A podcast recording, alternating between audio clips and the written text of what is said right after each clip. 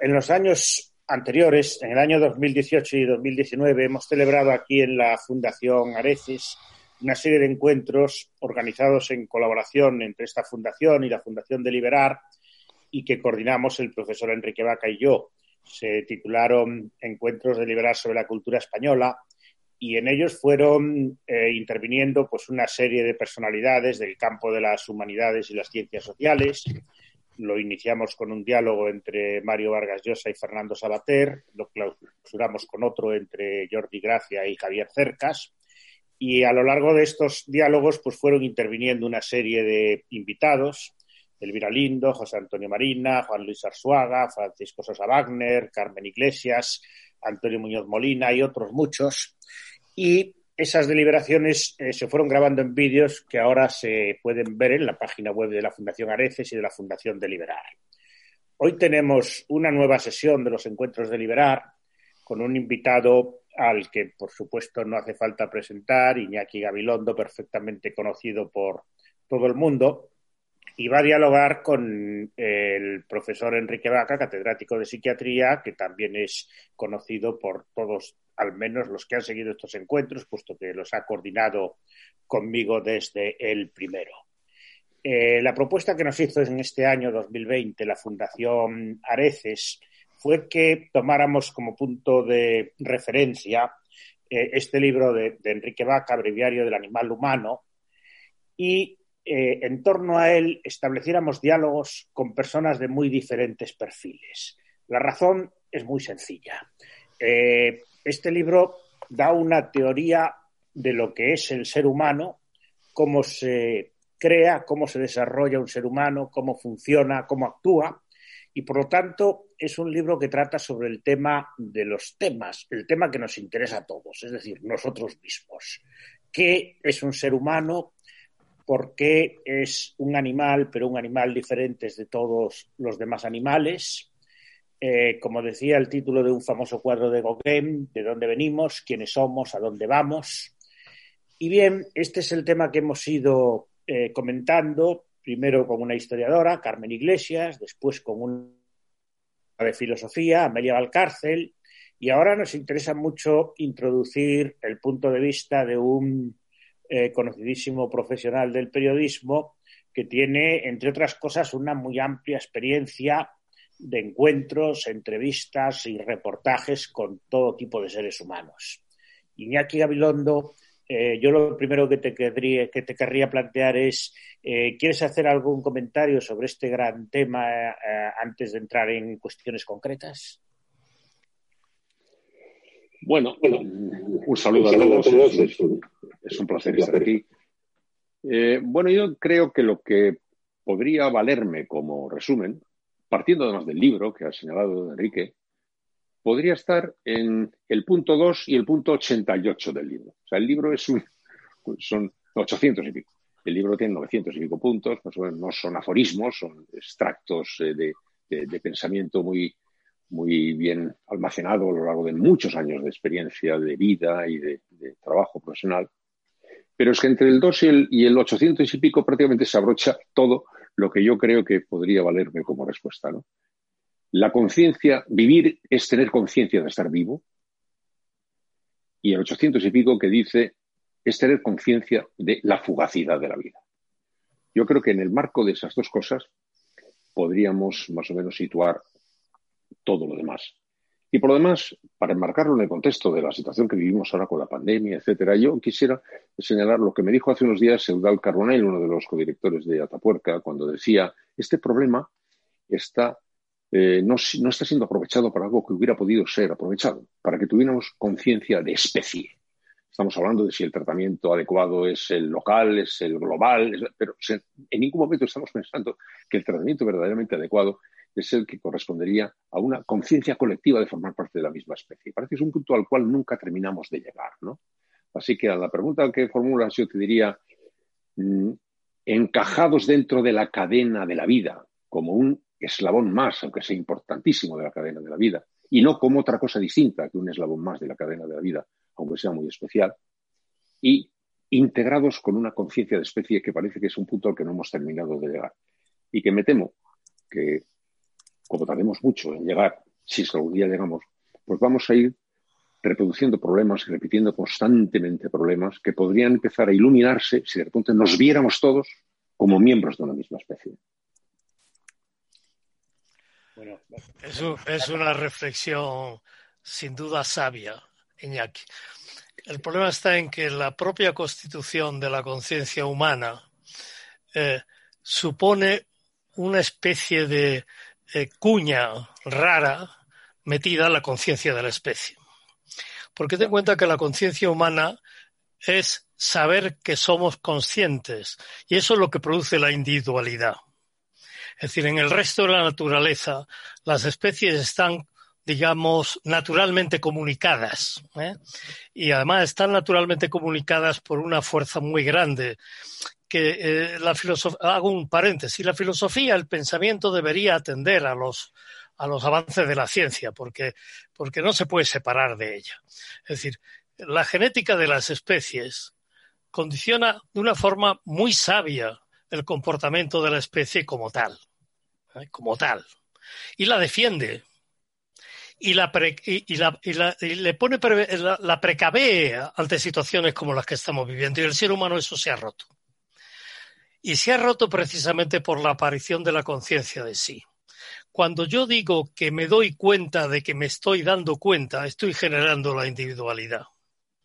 Y eso, aunque nos parezca mentira, no debería ser así, porque debería, sobre eso deberíamos dar el siguiente salto, el siguiente bucle y tomar conciencia de la especie a otro nivel. Pero ese salto de, ese salto todavía no se ha dado, Iñaki. No se ha dado. Debería darse, como te decía Carbonell, debería darse. ¿Está nuestra supervivencia ligada a que se dé? Probablemente sí, pero no se ha dado. No, evidentemente eh, no se trata de algo que se haya dado ni de algo que vaya a poder darse rápidamente o con facilidad. Tú mismo lo has dicho, forma parte de esa especie de cuña insertada en la cuña de la especie, una individualidad. Eh, pero el hecho de que constituye una dificultad no, eh, no cambia la idea. Es decir, es imprescindible viajar en esa dirección. Otra cosa es que no vaya a resultar sencillo, otra cosa es que vaya, en cierto sentido, el ser humano a tener que ir eh, jugando una contracorriente respecto a sí mismo, pero es una pista, es una, es una ruta en la que sin duda hemos de ir, hemos de ir avanzando desde mi punto de vista. Sin ninguna duda, pero fíjate, y acabas de señalar algo que me interesa mucho destacar, eh, que es esa exigencia, que estoy totalmente de acuerdo contigo, eh, de ir un poquito contracorriente de la individualidad. Vamos a ver. en la historia de la humanidad, los movimientos sociales que han predominado a la colectividad sobre el individuo son una realidad, ya han salido, ya están encima de la mesa, históricamente. Unos han dado buen resultado, otros han dado menos resultado, en fin, con todos los avatares posibles. Es decir, que de alguna manera eso está puesto sobre la mesa. Lo que no se ha encontrado es la forma de poder hacer coexistir eh, el respeto a la individualidad y la conciencia de la especie. Ahí está un poco la cuadratura del círculo. Porque si te pones. No, es que si te pones muy en la especie acabas laminando al individuo. no, no, no, yo no, creo que se trate. Vamos, no sé.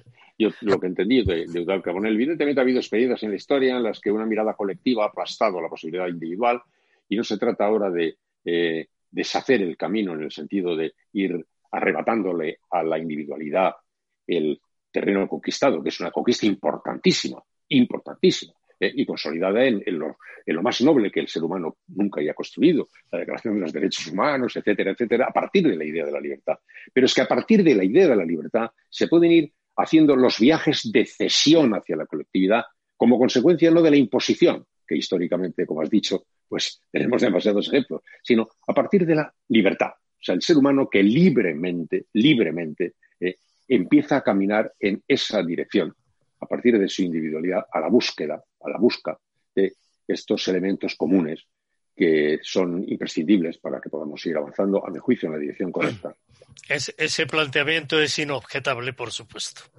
Es decir, que estoy radicalmente de acuerdo, está claro. Hombre, eh, esto de alguna forma lo intentó ya Rousseau con, el resultado, eh, digamos, también previsible, pero porque hay otra cosa que también es importante y a lo mejor tendrá que salir en el curso de la conversación.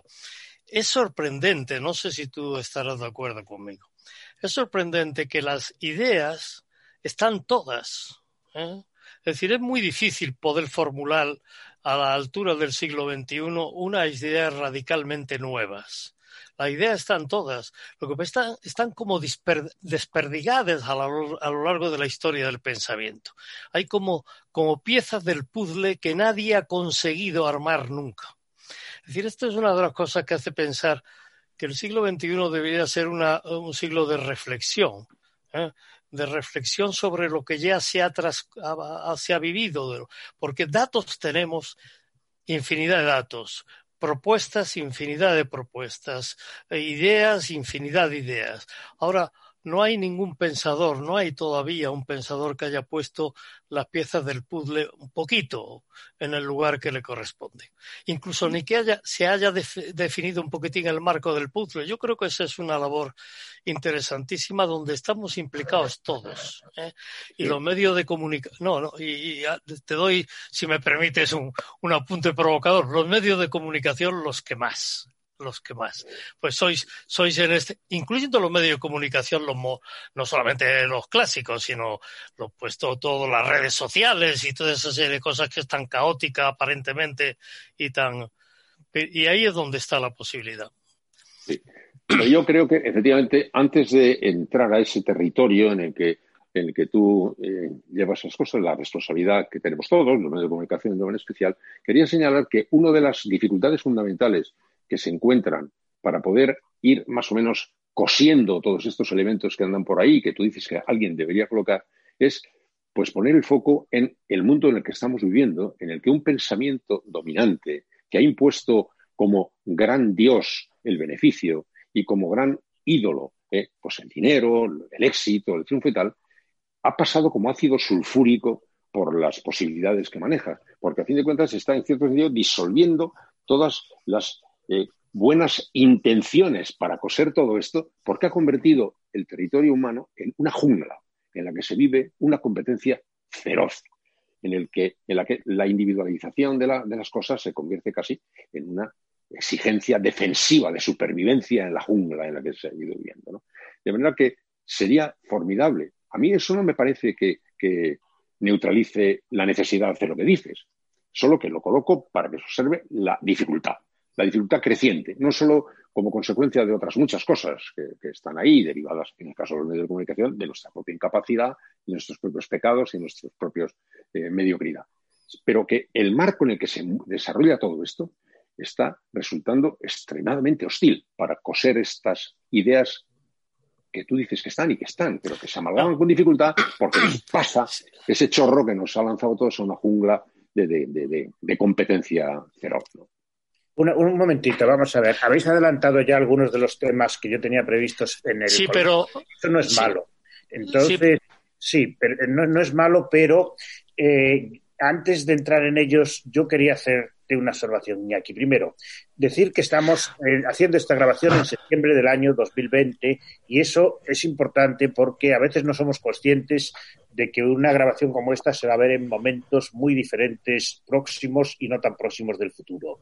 Y segundo, Iñaki, la frase que tú has citado de Dual Carbonell, de que necesitamos una conciencia de especie, a mí me choca mucho, porque si algo ha puesto de manifiesto eh, la epidemia del COVID-19 es el problema no previsto de formas de relación entre diferentes especies. El problema está en que nuestra eh, relación con la especie coronavirus, mediada por la relación con la especie de los animales eh, transmisores, sean los que sean, murciélagos, pangolines o el que sea, eh, remite a un tema que, que, en historia de la medicina está clarísimo. Solo empezó a haber epidemias entre humanos cuando empezó la domesticación de los animales y de animales salvajes pasaron a ser animales domésticos. Antes no había.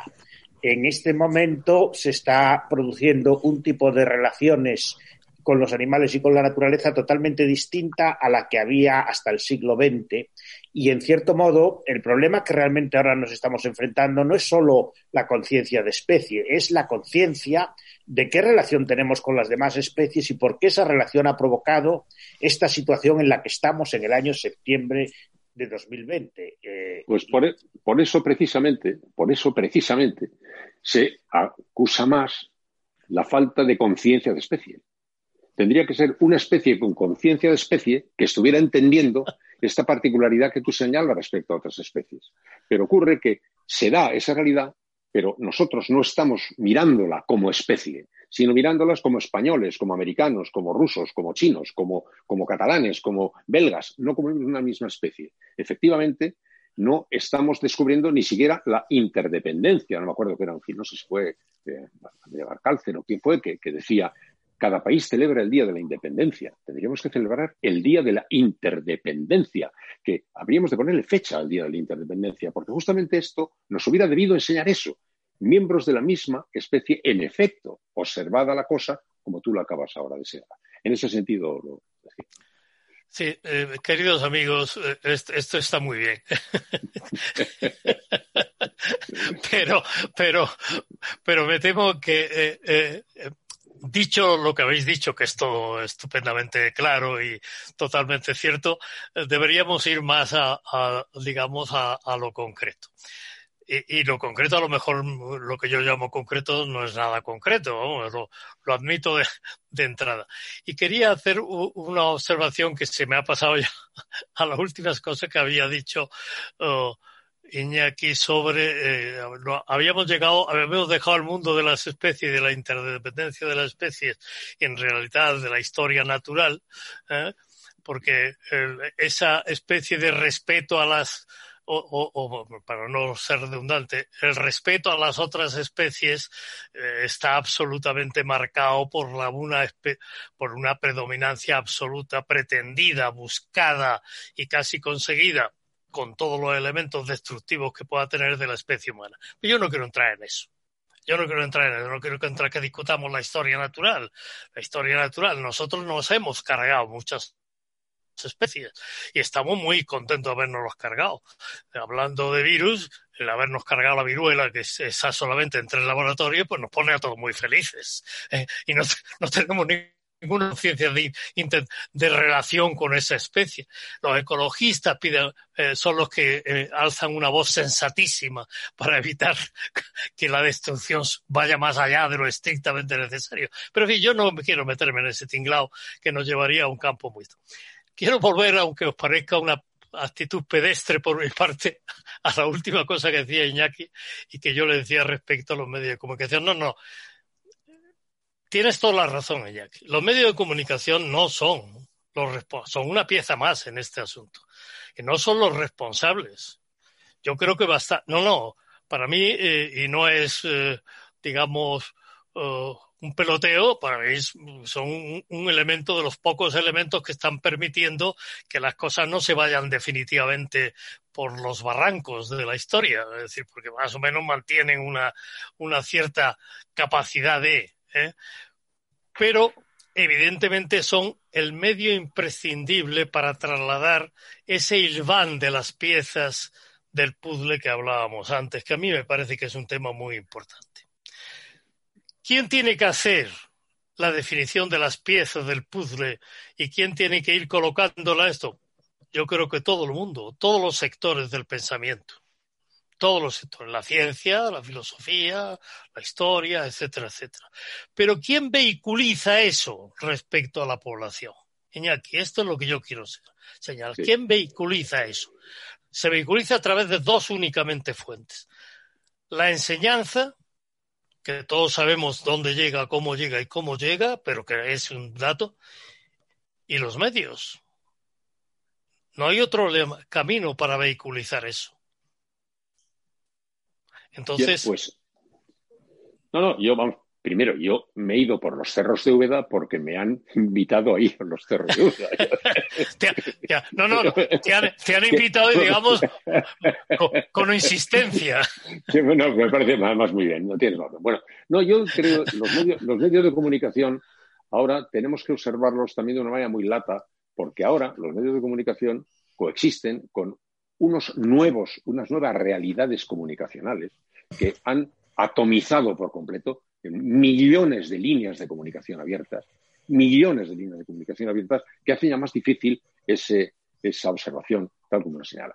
Y luego que los medios de comunicación, en la jungla en la que estamos ahora mismo viviendo, están hace bastante tiempo eh, alejándose un poco de esa conciencia natal. Un medio de comunicación es un proyecto intelectual. Un medio de comunicación es un proyecto intelectual. Nace con una voluntad ideológica, defender la monarquía, la iglesia, el liberalismo, la, o sea, una acción profesional que tiene un punto de, Pero ha sido, en cierto sentido, devorada por la lógica gerencial, por la lógica de la supervivencia. Y en este momento, eh, los, las reflexiones respecto a qué contar están en cierto sentido desplazadas por las obsesiones por contar oyentes, lectores, espectadores y anunciantes. Y entonces, no es que no haya reflexión sobre el contar, no es que se haya abandonado el anhelo eh, intelectual, no es que no estén los medios de comunicación llenos de gente, llenos de capacidad, pero la inercia del mundo en el que vivimos está desplazando gran parte de su energía a la supervivencia del contar lectores, oyentes, espectadores o likes y me gustas, ¿eh? y no dedicando toda su capacidad en el análisis, el estudio de qué contar, cómo contar, para qué y cómo construir ese relato. Y al tiempo se vive en pánico, que se vive en pánico, pánico financiero y pánico de eh, ante esta corriente y absolutamente inesperada que en unos pocos años, pues ha llenado de competidores eh, millones de señores por ahí, ¿no? Y se ha dicho mucho últimamente, ha hecho fortuna la frase, yo lo dije hace mucho, pero no, no creo que fuera mía, porque lo dije antes, lo de que eh, vivimos una gran inundación de señales informativas, una enorme inundación. Y esto sí que yo lo descubrí haciendo programas de radio. En tiempos de inundación, aunque parezca una paradoja, lo primero que escasea es el agua potable. Y en tiempo de inundación de señales informativas, lo primero que escasea es el agua informativa potable.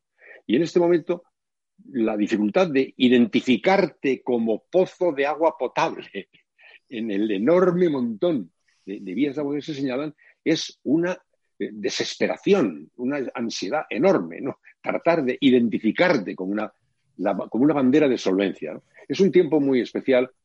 Tienen los medios, tenemos los medios, lo que tú dices, efectivamente esa responsabilidad no nos la va a quitar nada, nadie y tampoco nos lo va a quitar que sea difícil. Pero sí que se señala el estupor en el que viven los medios de comunicación con la irrupción enorme de todo esto. Hay una cierta, un cierto tic, además, en los medios que de repente les han entrado como complejo de viejos ¿eh? y tratan todos de disfrazarse de joven, blanquearse de joven, ¿eh? tratando de, hacerle mucho la pelota a las redes sociales y tal, cuando son un elemento más de la realidad, digno de ser considerado, pero que en modo alguno es el dios uno y trino que de repente ha llegado ahí, ¿no?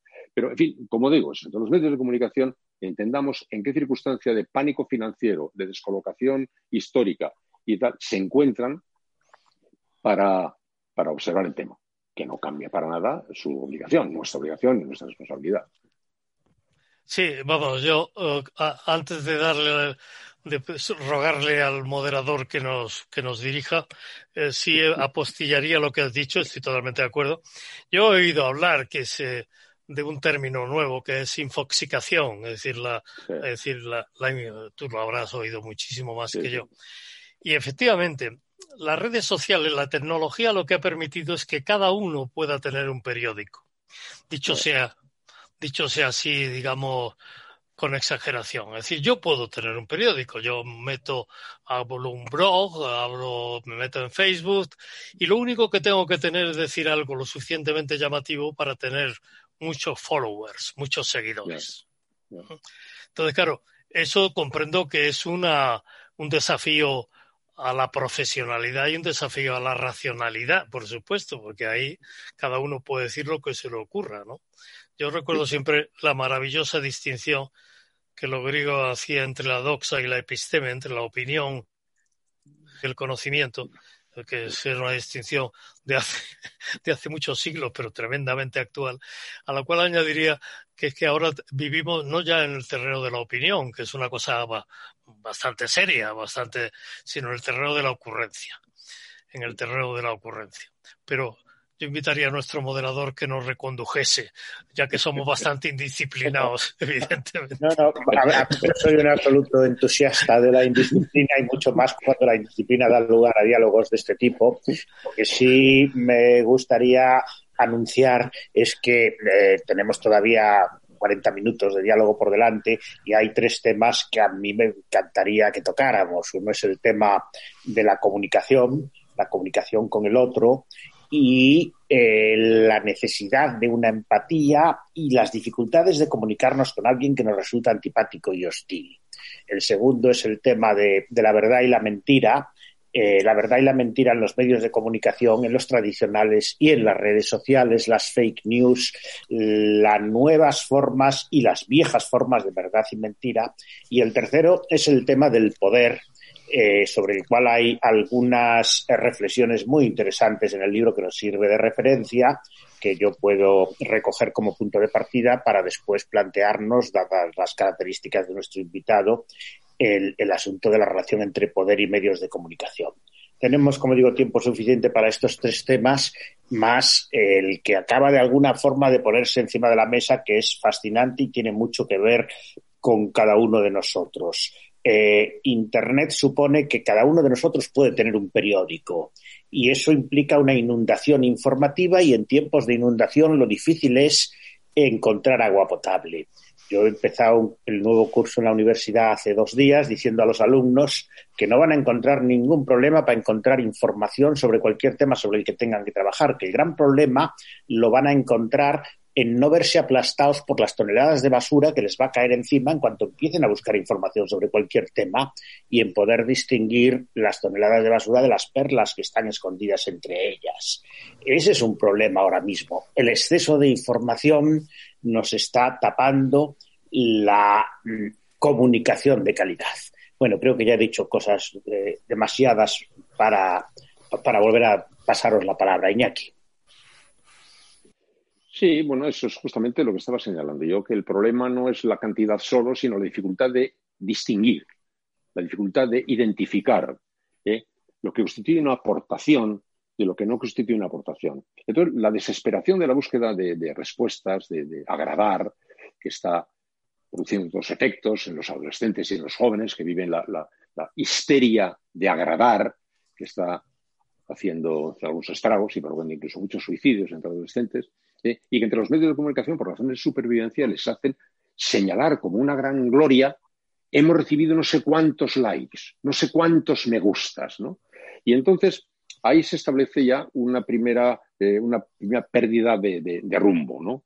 Porque un medio de comunicación de calidad se distingue, a mi juicio, de un medio de comunicación, nosotros, eh, en que la pregunta a la que responde no es qué es lo que el lector quiere, aunque también, sino qué es lo que el lector tiene derecho a saber. Entonces, las búsquedas del like permanentemente están cambiando los criterios de, selección, los criterios de valoración, las prioridades, buscando siempre por cualquier atajo los caminos del me gusta ¿eh? y olvidando aquellos que suelen ser además más caros, que suelen dar mucho más disgustos, que cuestan muchísimo más de hacer, que es el de tratar de responder a la pregunta ¿qué tiene derecho a saber? Se tiene derecho a saber.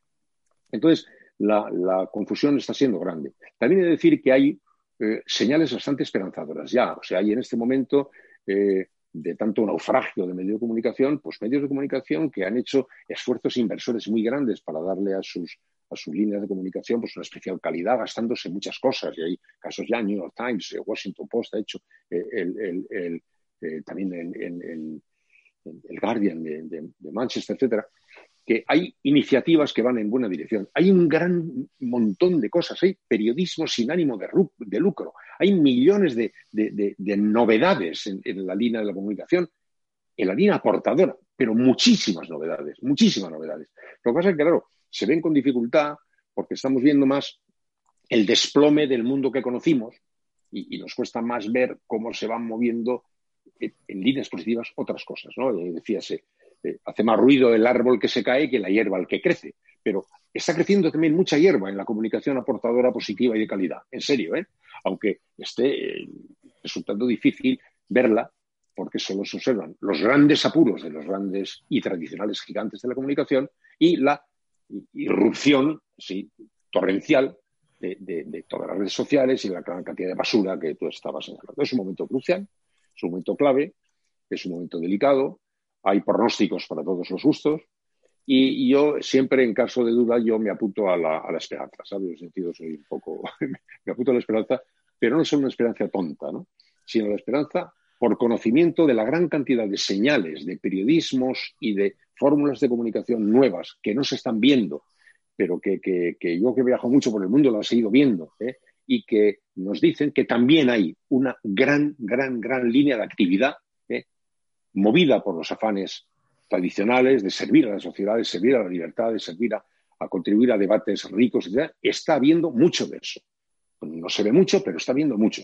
Yo me, acojo a esa esperanza, pero es un momento muy delicado, muy difícil y de transición, desde luego. Eh, es, una gran alegría oírte decir eso, Iñaki, y yo creo que tienes toda la razón.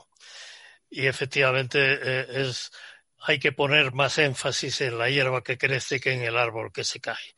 Eso me parece una posición eh, no solamente razonable, sino una posición, digamos, eh, si se me permite la, expresión por deformación profesional de salud mental social.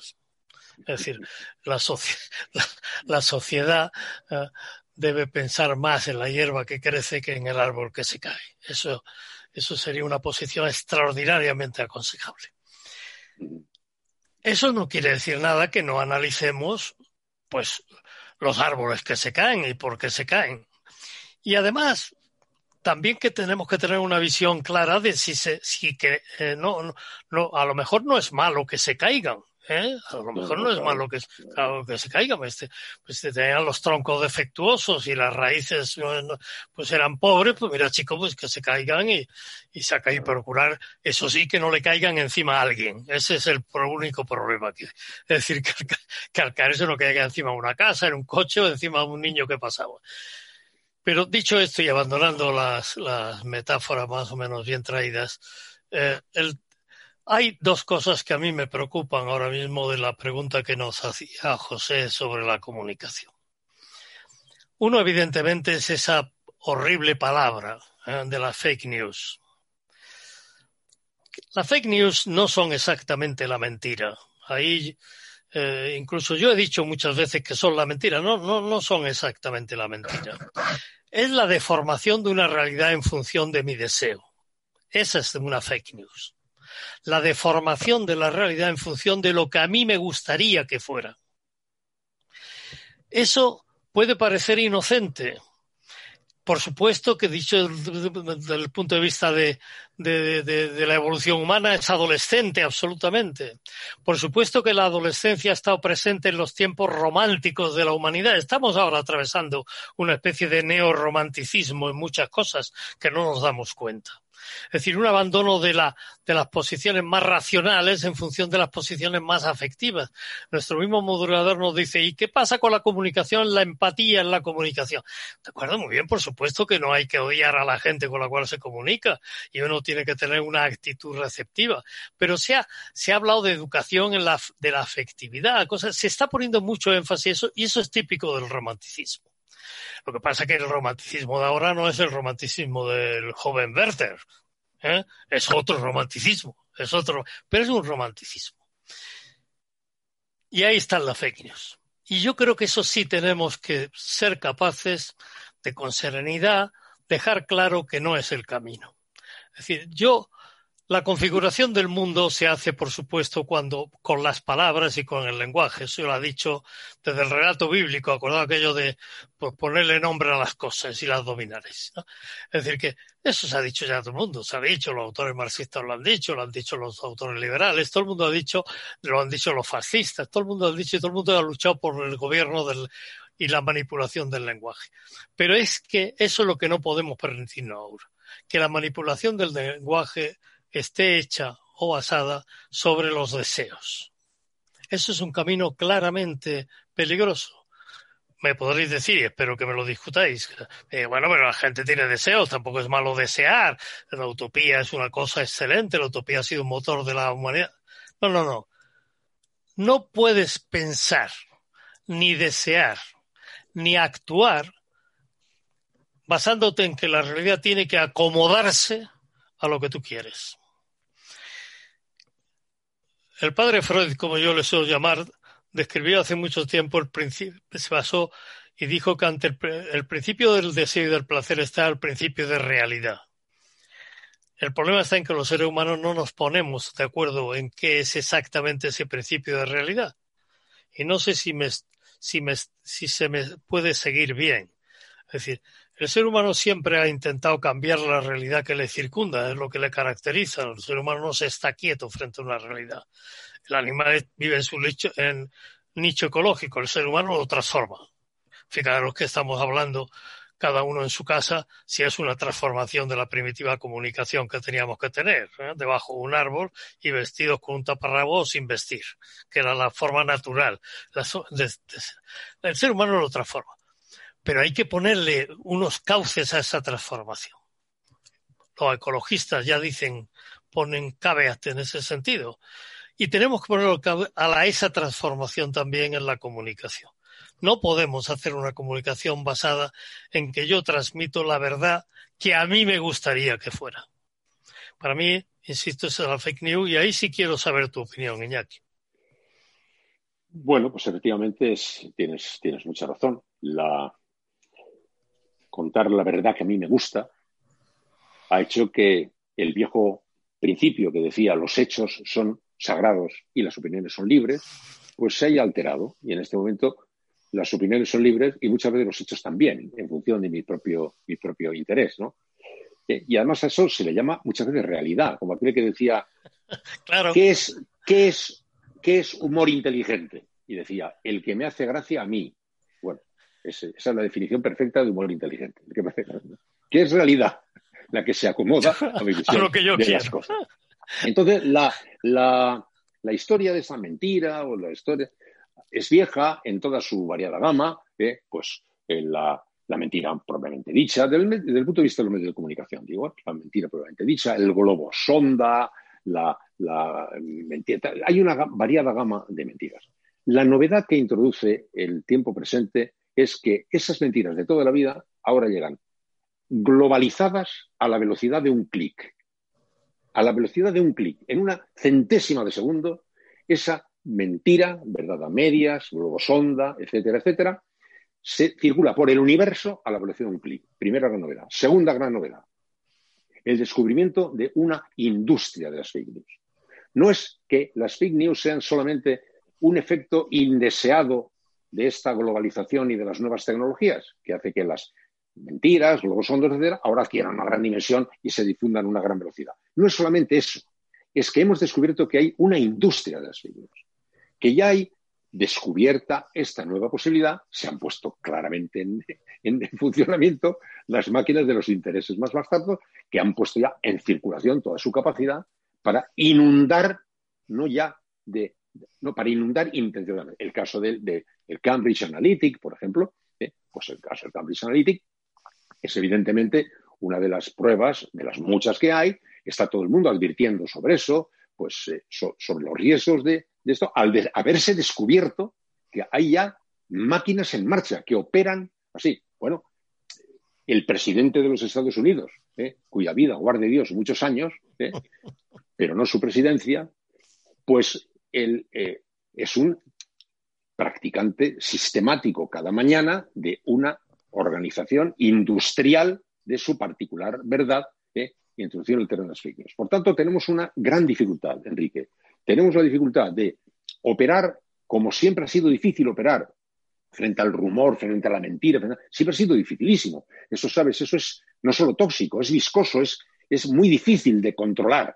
La mentira se escapa con gran dificultad por los medios de comunicación, se controla con dificultad. Ahora es más difícil por lo que te decía, pero luego además hay una movilización de todo. Hay movilización de las grandes organizaciones, hasta de las policías del mundo entero, para tratar de neutralizar este fenómeno. Por tanto, es un fenómeno que tiene muchas, muchas, muchas, muchas capas. Algunas de ellas son las de toda la vida, otras las de toda la vida magnificadas por la globalización y las nuevas tecnologías, y otras ¿eh? Exclusivamente de, riguroso estreno. ¿eh? Los que, habiendo descubierto esto, han puesto en marcha maquinarias que tienen, pues, gran, es un problema muy difícil y está en juego mucho porque nunca ha tenido el, ser humano, a través de Internet, etcétera, herramientas tan importantes para, para poder eh, aprovechar en su gran beneficio. Si se va a convertir en nuestro gran aliado o nuestro gran enemigo, no, lo sabemos, si se convierte en un ámbito de libertad o un ámbito de, de prisión. Pero están librándose grandes batallas ahí. Ya no es solamente un juego de, como digo, de, mentiras que se escapan y que podemos controlar con dificultad, es que la lucha por los datos ahora, por los big data, es la lucha de poder, es está librando una batalla por el poder mundial, una batalla mundial por el control de los data. ¿eh? que, por tanto, eso es las fake news elevada ya a la magnitud de, a la magnitud correspondiente. ¿no? Por tanto, es un tema central, capital, donde está en juego mucho, mucho de la libertad de las sociedades, mucho de la democracia, mucho de nuestra propia libertad y que plantea desafíos gigantescos que el mundo entero está observando, analizando, escrutando y tratando de ver cómo afrontar. Yo desde los medios de comunicación, yo le suelo decir a mis jóvenes compañeros, digo, mira, nosotros no vamos a tener posiblemente capacidad para, no tenemos capacidad, para neutralizar toda la marea de mentira que pueda circular. Nuestra misión puede convertirse en algo positivo si nos juramentamos en hacer de nuestro trabajo una fuente, un yacimiento de agua potable solvente. O sea, no, vamos a poder evitar que haya otra cosa, pero que existan líneas de acción positiva. Esto es lo, que a mi juicio es lo que se puede hacer desde la escala a la que yo me estoy ahora eh, refiriendo, desde mi escala. Hagamos acciones de información de valor, serias, regidas por los principios de la decencia, la honestidad, cumpliendo todos los protocolos y garantías, llaves de, guardia, de pasos. Lo vemos esto. No vamos a poder seguramente neutralizarlas. A lo mejor las neutralizamos así. O eso es lo que podemos hacer para neutralizarlas. Es una, es una batalla muy grande. Es, es un tema muy importante, muy fundamental. Afecta a todo. A la política, afecta absolutamente a todo. Y tiene en canción al mundo entero ahora mismo, Marito. Absolutamente de acuerdo.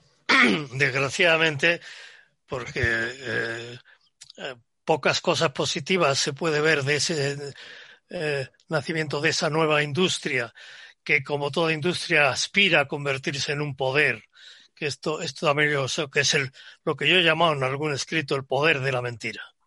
Se aspira a convertirse en un poder. Y evidentemente tienes toda la razón que la neutralización probablemente no, no, no, sea posible un enfrentamiento, digamos, cara a cara o una lucha eh, como se entendía la lucha entre iguales, ¿no? No, no es una lid. Es, la solución está en lo que tú has dicho. Pero eso que tú has dicho eh, es una cosa muy importante, Iñaki.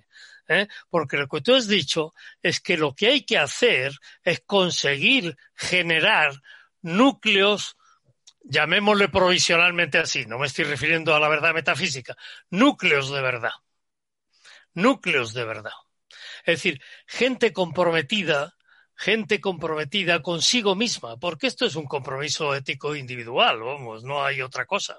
Por supuesto que es eh, extensible a las organizaciones, faltaría más, pero un compromiso ético individual. Es decir, que yo no voy a decir nada que no me conste que no haya sido comprobado y que no se corresponda con una realidad objetiva.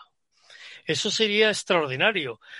Los grandes cambios muchas veces eh, se, se, provocan así, se provocan por un núcleo inicial que hace las cosas bien. Porque la gente se cansará del poder de la mentira. Se cansará. Ahora no está cansada. Eso ahí tenemos que ser realistas. Nuestra sociedad absorbe las fake news y disfruta con ellas. Y disfruta con ellas. Solamente hay que ver determinadas situaciones. No quiero poner ejemplos concretos que siempre son, digamos, desagradables y además probablemente injustos. hay que ver más que el comportamiento de lo que ahí sale, por ejemplo, en los medios, en la televisión. La, prensa escrita en ese sentido eh, es más. Eh, eh, digamos, más, más limpia, si me permiten la expresión. La, televisión, a veces incluso la radio. Eso se consume. Es decir, el poder de la mentira ahora mismo está en alza. Es así, es una realidad. Pero quizá hay que crear como, como en, las películas esas de ciencia ficción, de, donde eh, hay que crear ese, ese mito de la resistencia contra, contra, contra eso, que a lo mejor pueden ser tres o cuatro eh, eh, iluminados, pero pues bienvenidos sean esos tres o cuatro iluminados. La dificultad, pero la dificultad añadida que se está encontrando ahora es que los, las sociedades más jóvenes prácticamente viven en ese universo ya. Claro, claro. Eh, claro. y, se han criado en ese universo. Claro. Y, nos cuesta a los adultos en, colocarnos en su posición. A mí me hizo mucha impresión hace un par de años ver a unos niños pequeños a los que les dieron un libro y empezaron a mover así los dedos para que se ampliara la letra, porque ya mm, me llevó una gran sorpresa, porque estaban ya actuando de una forma que nosotros estamos haciendo un gran, una gran excursión hasta llegar al encuentro con estas cosas que ellos ya les han conocido y movían los dedos para tratar de ampliar un dibujo o una letra, ¿no? Entonces ahora nos cuesta imaginar a muchachos que están viviendo habitualmente en ese universo y solo en ese universo, y que ya no se mueven fuera de las fronteras de ese universo, en el cual el universo es mucho más difícil de manejar estas cosas. Pero en todo caso, como digo, la, la realidad es, es, esa, pero hay otras realidades también. ¿eh? Y también en, en, ese mundo hay muchas cosas que están moviendo a las cuales hemos de, de, animar y estimular y, animar. Yo digo, yo conozco muchísimos jóvenes y en los últimos tiempos he estado con muchísima gente muy joven y muchísima gente muy joven que piensa como estamos nosotros pensando, que les preocupa como a nosotros nos está preocupando y por muy integrados estén en ese tipo de circuitos, pues siguen movidos por, por intenciones de, de, otro valor y de otra, otra calidad. ¿no? Iñaki, eh, eh, aunque cambiemos un poquito el tema con permiso del moderador, sí me gustaría, al, hilo de esto, hacerte eh, una, pregunta, vamos, o, pedirte tu opinión sobre un hecho. Mira, hablábamos al principio y no podemos soslayar el hecho de que estamos en una pandemia. esto lo digo con mucha precaución y con, y con muchos digamos, muchas comillas, porque no quiero ser un alarmista innecesario, que corre el riesgo de convertirse en una endemia. Es decir, el coronavirus ha llegado para quedarse. Eh, es una cosa que tenemos que afrontar, que tenemos que afrontar. Por lo menos debemos tomar actitudes como si fuese así para que evitar que sea así. La vacuna probablemente conseguirá que esto no sea verdad, que lo que yo digo no sea verdad, pero la vacuna uh, más allá de las, de, de las fake news basadas en el deseo sobre la vacuna, la vacuna es un proceso largo, largo, difícil y que no lo vamos a tener pasado mañana. Pero en fin, lo que ha hecho esta pandemia ha sido poner en cuestión un estilo de comunicación interpersonal de nuestra civilización o nuestra cultura, para ser más concretos, mediterránea. Es decir, la vacuna te está, la pandemia te está diciendo, no puedes socializarte como siempre, no puedes irte a tomar un café con los amigos o a la barra del bar, no puedes reunirte con tu familia extendida, no puedes, eh, a los jóvenes le está diciendo, ni siquiera puedes esa forma tan dudosa y tan complicada, no quiero entrar en ese tema, que es un tema de reunirte con 20, 30, 100 o 200 en un parque a charlar y a beber. Entonces, esto contrasta con, otro hecho, que gran parte de esa uh, juventud, y sobre todo la juventud que nace después de los 90, está criada, como tú dices, en un mundo donde cuando le ponen un texto escrito hacen así para ampliar la letra mis nietas están criadas en ese mundo. No hacen así para ampliar la letra porque no hemos preocupado que les guste leer, pero están criadas en ese mundo. Y ese mundo es un mundo donde la comunicación interpersonal presencial es muy escasa. Es muy escasa. Todos conocen la anécdota de los dos adolescentes que están hablando por el móvil a una distancia de 10 metros. Y esto aparte de las exageraciones de los ejemplos es real. Es decir, ¿cómo crees tú que va a unirse esas dos cosas? Es decir, esa especie de prohibición por vía de la precaución y de la prevención del contacto humano típico ¿eh? de nuestro de nuestro mundo y, no solamente de nuestro mundo mediterráneo, sino prácticamente de casi todo el mundo, con esa otra generación que ya en sí muchas veces tiene ya interiorizado que la comunicación es virtual, como la que estamos haciendo nosotros, y no presencial, que es la que deberíamos tener los tres sentados en esa sala que tenemos en la Fundación Areces y tomándonos un café. ¿Cómo ves tú pues que eso puede, puede pues soy muy malo para los vaticinios, no sé, no tengo ni idea, pero, pero yo creo que, como decía Ortega, yo entre lo uno o lo otro, yo me quisiera quedar con lo uno y lo otro. Es decir, me gustaría que pudiéramos terminar incorporando a nuestra vida, en nuestra vida, las grandes posibilidades que de pronto hemos descubierto a través de las nuevas tecnologías que permiten encuentros que antes no eran posibles, que nos se convierten en unas herramientas extraordinarias y que no se cobraran el precio de una, eh, una relación personal en el, en, el, en el, terreno corto. Donde están no solo están las caricias, están los abrazos, está el encuentro personal, lo táctil, lo táctil, lo respirable, lo compartible, ¿no? Entonces, yo quiero creer, y seguramente es mi pronóstico, aunque ya digo que soy muy de pronósticos, que terminará pasando eso. O sea, que terminaremos regresando a un territorio algo menos eh, en fin, atenuado, pero de la vieja tradición del encuentro personal y de tal, enriquecida por las grandes posibilidades que hemos descubierto. Cualquier otra cosa sería un horror. Si de pronto la posibilidad que brinda la tecnología acabara con los encuentros personales en todos los sentidos, sería una auténtica calamidad. Yo no creo que eso vaya a ocurrir. Pero también sería una verdadera calamidad que de pronto decidiéramos que no tienen valor las cosas hemos descubierto que lo tienen. Si de repente se ha abierto el universo, eh, eh, eh, tenemos una, inmensa posibilidad, aprovechémosla. Pero sí va a resultar interesante observarnos. Va a ser interesante observarnos.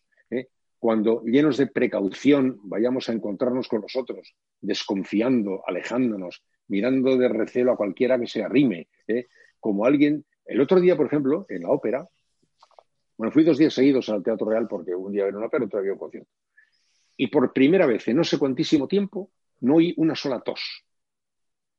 Y me pregunté, qué raro, que no haya ninguna sola tos. Y te dije, vamos a ver, o bien los más averiados ya se han muerto, o bien, estamos con mascarilla, o bien eh, la mascarilla de pronto, pues no sé, nos protege de determinado tipo de cosas, nos hacen toser, o de pronto tenemos miedo a que se nos escape una tos, no vaya a producir pánico en los que están a tres metros.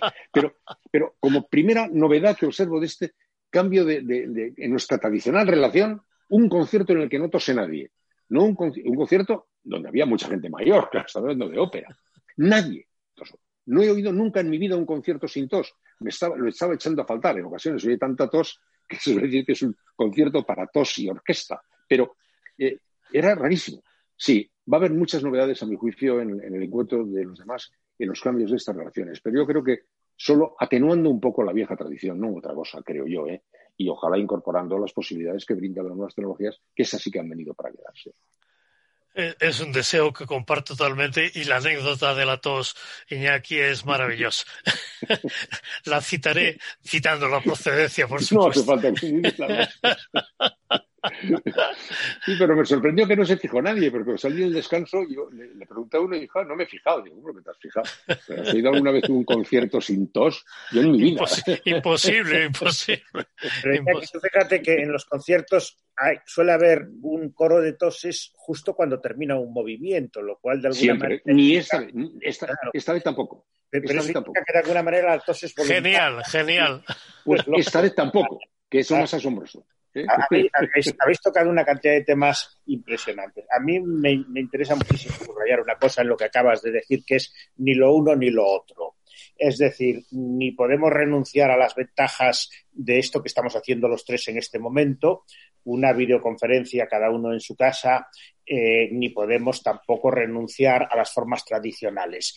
A mí siempre me llama la atención que en el mundo intelectual da mucho prestigio hablar mal de la realidad y parece como que uno se pone en una posición muy fea cuando habla bien de la realidad.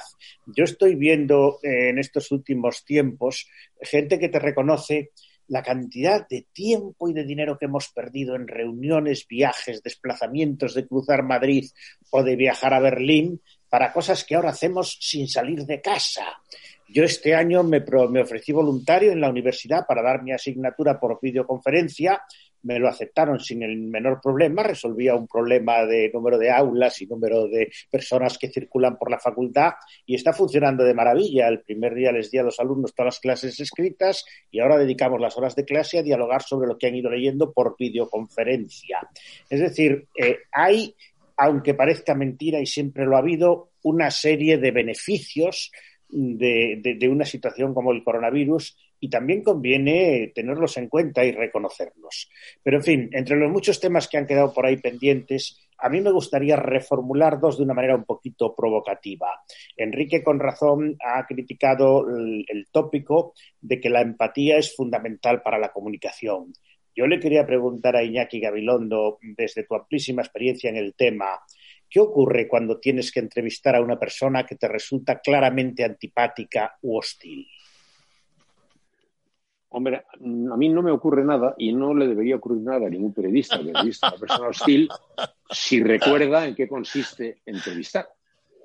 Entrevistar consiste en poner en común, en poner en contacto con una multitud de lectores, oyentes, espectadores, lo que ha de decir un señor, que periodista no es sino el medium, el medium que pone su conocimiento, su técnica de capaz de captar contradicciones, para que se manifieste de la manera más clara posible ante los lectores, oyentes o espectadores, ese señor.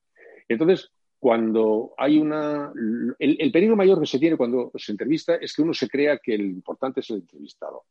¿no? o que se crea que es un juego a dos entre la y no es así, no es así. Pero al periodismo le pasa eso mucho.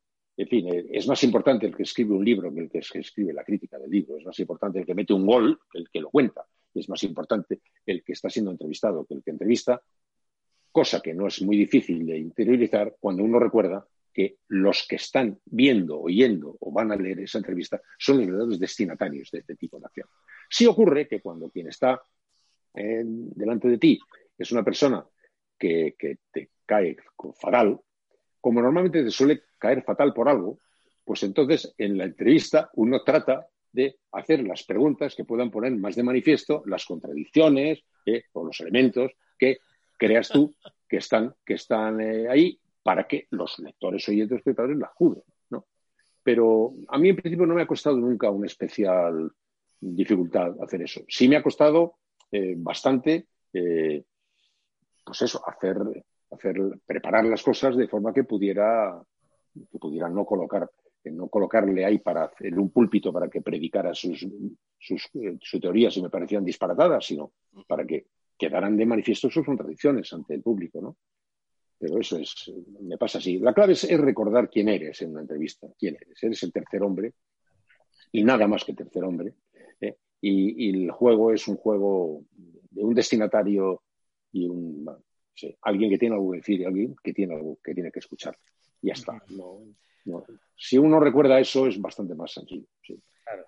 Vamos a ver, la, la característica de un profesional es precisamente saber poner entre paréntesis sus sentimientos personales a la hora de afrontar el caso que tiene delante. Eh, Iñaki lo ha descrito magistralmente en el caso del, del periodista. Y además eh, no, hay, no hay nada que añadir ni que puntualizar. Pero es el caso del abogado, es el caso del médico. Fijaros el caso del psicoterapeuta. Es decir, la capacidad, la capacidad de poner entre paréntesis los propios sentimientos, los propios valores incluso, y dejar que la realidad del otro se transparente, sea la que salga, es una condición que está en la profesionalidad.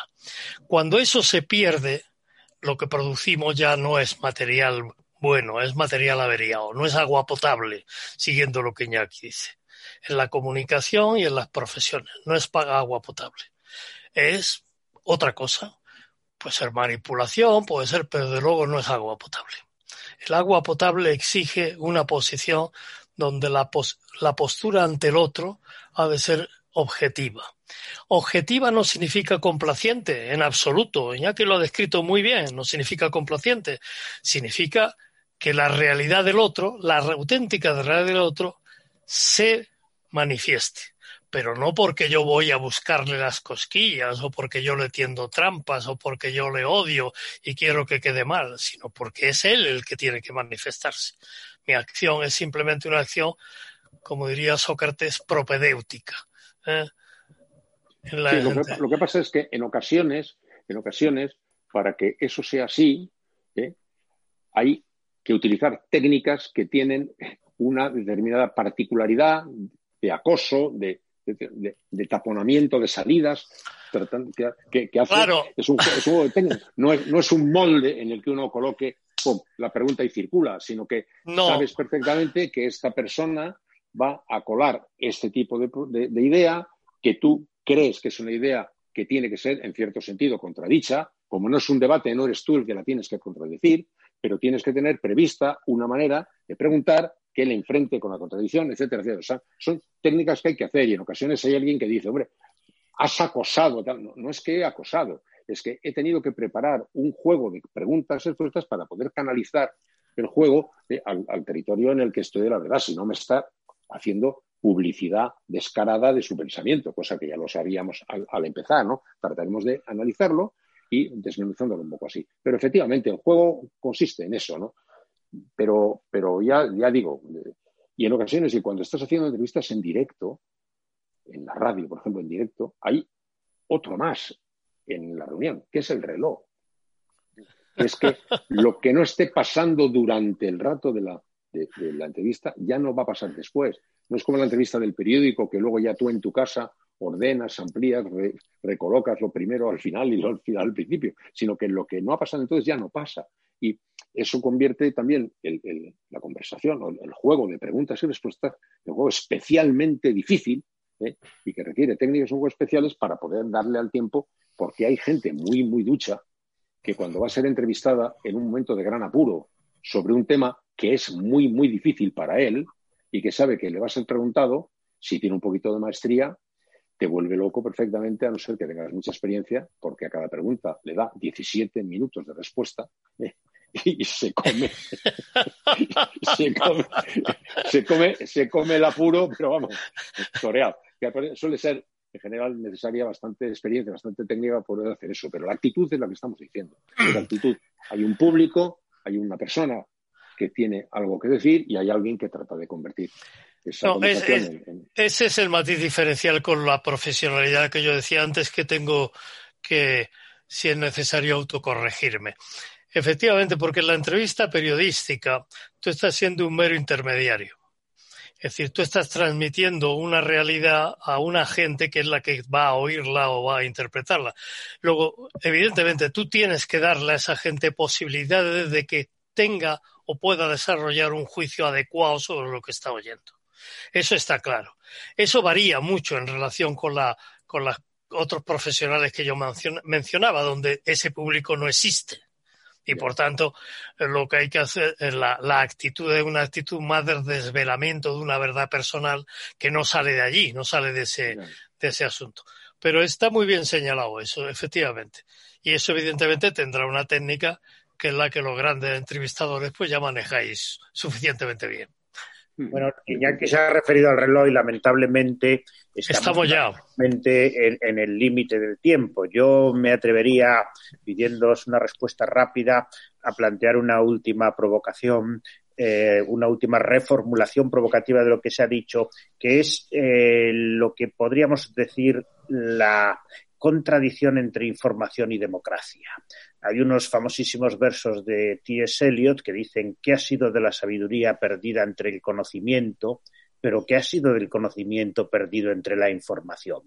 Iñaki se ha referido a la dictadura del like, la opinión masiva como algo que de alguna manera amenaza la calidad informativa. El problema, y esta es la reformulación provocativa, es que a veces la calidad informativa es muy poco democrática. Las revistas académicas se basan en que solo publican trabajos de alta calidad porque nadie opina sobre ellos más que el máximo especialista en el tema. La base del rigor científico es que la selección de los trabajos científicos de ninguna manera puede ser democrática. Mm, ¿Esto plantea problemas más generales en el mundo de los medios de comunicación? Hombre, es que todas las cosas que estamos comentando son cosas que están en proceso, todas están andando. No estamos hablando de realidades estáticas a las que ya la podemos mirar como se ve un poliedro de todos los ángulos. Está en circulación y en movimiento. Claro, está en circulación y en movimiento. La, la información y la democracia viven un juego de, tensión también. La información no es todavía el conocimiento. Hay mucha gente que cree que la información ya es el conocimiento. Y como además quiere que la información sea breve, resumida, tal, quiere que en 14 segundos se le explique la realidad de un conflicto y a eso ya le llama conocimiento. Y se lo va a deglutir como una realidad de conocimiento. No, la información es un, es un paso en el camino del conocimiento que tiene mucho valor, pero que no agota el camino, ni alcanza el conocimiento por sí solo, y menos en la sociedad actual que exige pues brevedades y laconismos especialmente graves. Pero están en marcha contradicciones muy notables. Mira, la justicia y la comunicación periodística. Los tempos de la justicia son tempos lentos y lentos tienen que ser, por mucho que, que les hagamos correr, porque queremos una justicia garantista. El periodismo, y más en el tiempo que vivimos del clic, tiene una gran velocidad, sin que tenga la culpa nadie, hay una imponente contradicción ¿eh? entre los hechos que han de ser, cuyo veredicto democrático es el que dicta la justicia, y los hechos cuyo veredicto está dictando por su propia velocidad de crucero ¿eh? la, acción de la comunicación. Es una de las más importantes, a mi juicio, asignaturas, dificilísima de resolver, pero que hay que observarla como problema. Es un problema de verdad. La justicia y el periodismo, por muy limpiamente que se ejerzan, van un poco corriendo hacia la desincronización y eso es terrible, ¿no?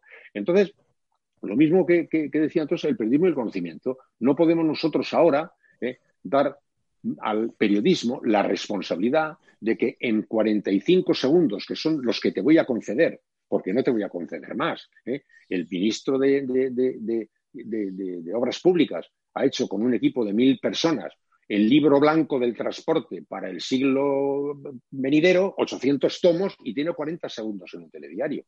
Y si tuviera el tiempo que él quiere tener, no tendría espectadores porque se irían. Entonces, la, información vive contradicciones que hacen muy peligroso asociarlo con el conocimiento. O sea, asociado sí está, pero lo que no es es el conocimiento. Entonces, quien quiera vivir eh, con conocimiento tiene que darle a su vida una actividad, actividad que va a través de la información y de otros muchos caminos a enriquecer su propia mirada. El periodismo exigido como el, responsable último del conocimiento, me parece que, no puede responder nunca y además es un gravísimo error. ¿no? Pero luego que, como digo, eh, estamos en movimiento en una sociedad tan cambiante con, con tradiciones muy agudas que tienen una gran repercusión democrática, como lo que digo, de la justicia y del periodismo. Muy bien, pues le damos al profesor Enrique Vaca el último minuto ya fuera de tiempo. Mi, minuto son segundos. Subrayo la frase que ha dicho Iñaki, que me parece que es algo que todos deberíamos tener muy presente. La información no es, yo añadiría, todavía conocimiento. Puede llegar a serlo, pero la información no es todavía conocimiento. Nada más. Eh, y así terminamos con T.S. Eliot. La información todavía no es conocimiento, igual que el conocimiento todavía no es sabiduría. Pues muchísimas gracias a los dos. Como era de esperar, dada la cualidad de los interlocutores, se han abierto muchos más temas de los que daba tiempo ni siquiera a explorar eh, de manera rigurosa. Eh, y bueno, esperemos que tendremos otras ocasiones para seguir, para seguir profundizando en ellos. Muchísimas gracias a ambos y a la Fundación Ramón Areces por acogernos. Muchas gracias a todos vosotros. Un saludo, profesor. Un saludo, José. Un saludo, Iñaki. Hasta, hasta siempre.